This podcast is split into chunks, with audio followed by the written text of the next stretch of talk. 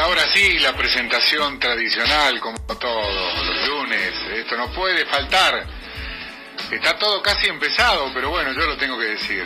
Doctor Logrange, hágase cargo.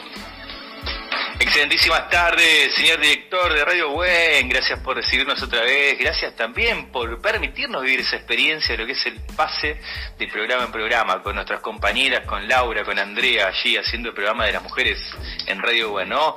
Lindo momento, lindo contenido que está teniendo la programación de la radio con tanta, con tanta familia Buen que se va agrandando. Pero sin perder más tiempo porque ya en cuatro o cinco minutitos se está sumando al programa de hoy eh, Estanislao El Tano Maligno, especialista en, eh, es economista, es especialista en finanzas públicas.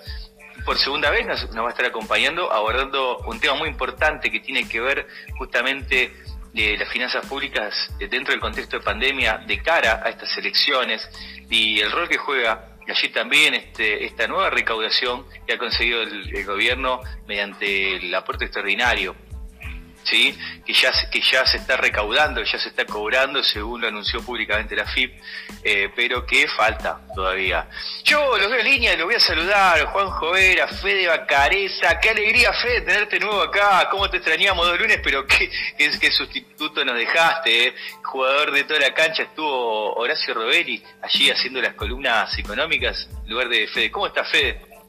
Una, una inmensa alegría, primero estar acá de nuevo, un saludo para todos los oyentes, para Gustavo Orlando, para vos Luisito, para Juan y para todos los que nos están escuchando. Estuvo Horacio, estuvo Horacio, un economista de altísimo, altísimo nivel, eh, uno de los mejores eh, expertos en materia presupuestaria que tiene la Argentina, de esos eh, economistas que aparecen uno cada 100 años, ponele y Horacio es uno de esos, así que creo que es más, eh, cuesta cuesta ocupar el lugar el lugar este después de que pasó Horacio Rebelli.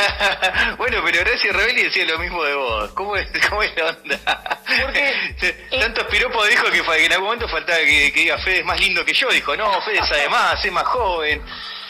No, no, lo que pasa es que lo que pasa es que yo he sido siempre un eh, buen alumno, un buen aprendiz de Horacio. Horacio fue ah. profesor, profesor de todos nosotros, fue después eh, ha pasado por Ministerio de Economía, ha pasado por diferentes carteras, tiene un background. Yo creo que en la época de Horacio eh, ya estaba asesorando ministro de Economía, yo estaba dejando currículum por los bancos, así que imagínate, imagínate que, pero bueno, los chicos también van creciendo y cada uno medio se va especializando en diversas cosas. En yo me especialicé en comercio internacional y con el tiempo eh, la vida nos juntó y tuve eh, el honor de, trabajar con el profe. Y, el profe no es hermoso. Aparte pues aprendés una barbaridad trabajando. Yo tengo 45 años eh, Horacio me lleva casi 20 años pero es el profe es el profe y siempre lo será. Sigue siendo el Y ahí es cuando te das cuenta que mientras más saben ¿no? este tipo de profesionales, que yo también, que soy abogado, me pasa con los abogados viejos, con mucho respeto, vamos a definirlo así, que, que mientras más saben y mientras más currículo tienen y mientras más prestigio tienen, más humildes más humildes son y también ni hablar de lo que es la facilidad de, de traducir al llano idiomas técnicos y difíciles, ¿no? Que tienen que ver con las profesiones. Claramente, claramente, claramente. Y aparte una cosa, el Tano también fue alumno. Pensó en el Tano, Banco Central, Fondo de Garantía de la Sustentabilidad, eh, hoy por hoy Banco Nación, y todo lo tuvimos de, de profe Robelli. Para bien o para mal, ha sido, ha sido la camada díscola contra el neoliberalismo, básicamente, que ha formado Horacio. Claro. Lo veo a Juanjo Vera, que también está en línea. Juanjo, ¿cómo estás? Buenas tardes. Hola Luis, hola, hola Fede, y bueno, Horacio, no, no solo economistas, también algunos politólogos hemos sido influidos por sus buenas enseñanzas. Ah, recuerdo, sí, sí, sí, que daba clases los sábados por la mañana, ¿era? Sí, en economía política, hacía muy entretenida los, los sábados a la mañana. Y para remarla un sábado de la mañana en economía política, imagino que debe ser ahí un buen docente. Sí, bueno, ya se está sumando el invitado del día de hoy, ¿sí? Vamos a abordar un tema interesante que tiene que ver con la coyuntura, tiene que ver con la dinámica de lo que está ocurriendo en Argentina dentro de este contexto de la cuarentena que, como Alberto nos enseñó, podríamos definirlo así, es el remedio por ahora de la pandemia, aunque tenemos ya la vacuna. ¿sí? Eh, muchos han aplicado la primera dosis, muchas personas con factores de riesgo, mayor edad, personal de salud, eh, y después en la cola venimos el resto.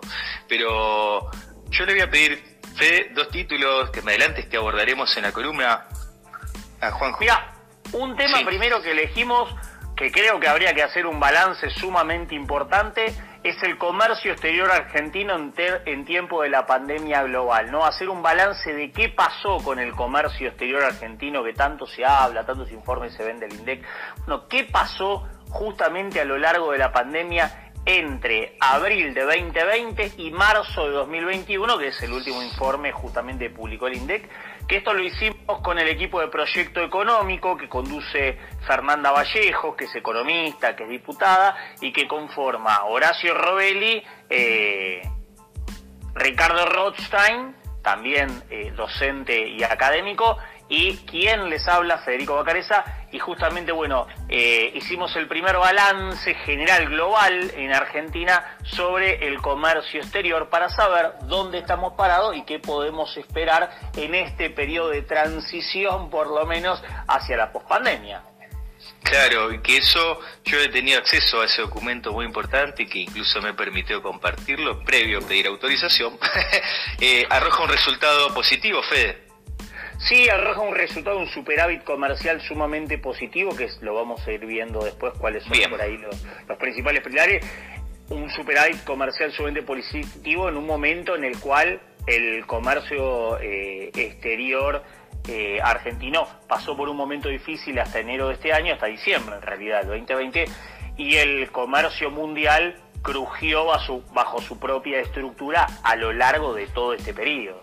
Mm, muy bien. Juanjo, entonces, comercio exterior, allí analizaremos ese documento. Juanjo, contanos dos o tres títulos. Vamos a estar desarrollando un adelanto de Politicosa que fue la suspensión de las pasas. Finalmente hoy se envió el. ah, qué interesante, sí. Así que vamos a estar explicando cuándo se vota en pasos que finalmente no se suspenden, sino que se postergan para septiembre y cuándo van a hacer la general y bueno, y cómo fue un poco el acuerdo con, con, la, con los diferentes bloques de este proyecto de ley que se envió hoy al Congreso para ser aprobado. Y por otra parte vamos a estar hablando un poco eh, de lo que es la situación internacional en Colombia y lo, Lo, que está ocurriendo a nivel regional. Eso te iba a decir, Juanjo, yo no quería desaprovechar la oportunidad para charlar el contexto de lo que está ocurriendo en Colombia eh, vemos escenarios sangrientos allí, mucha discusión en las calles. Sí, sí, sí, mucha, mucho, incluso, eh, bueno, no solo fallecidos, desaparecidos.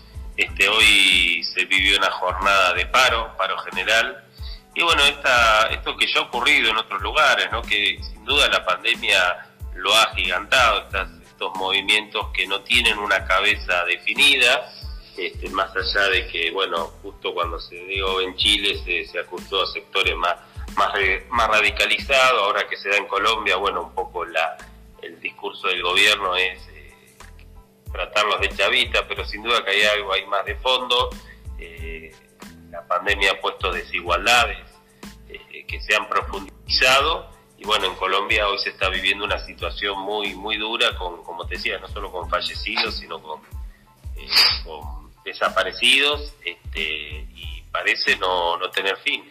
Este, el gobierno sacó el proyecto que era que, era la, reforma tributaria, bueno, el ministro de Hacienda acá, Carrasquilla renunció, pero las protestas siguen, como te decía, hoy hubo un paro general y, bueno, es un, es un debate, ¿no? ¿Qué, qué va a pasar con, con, con, con estas protestas radicalizadas que ningún país está exento, ¿no? Porque lo hemos visto en países donde gobierna la derecha, como países donde gobierna la izquierda. Este, no, no, son movimientos realmente que se forman, o sea por las redes, por las tele, por lo que sea, pero que terminan desatando olas de violencia que eh, parece no tener un fin, ¿no?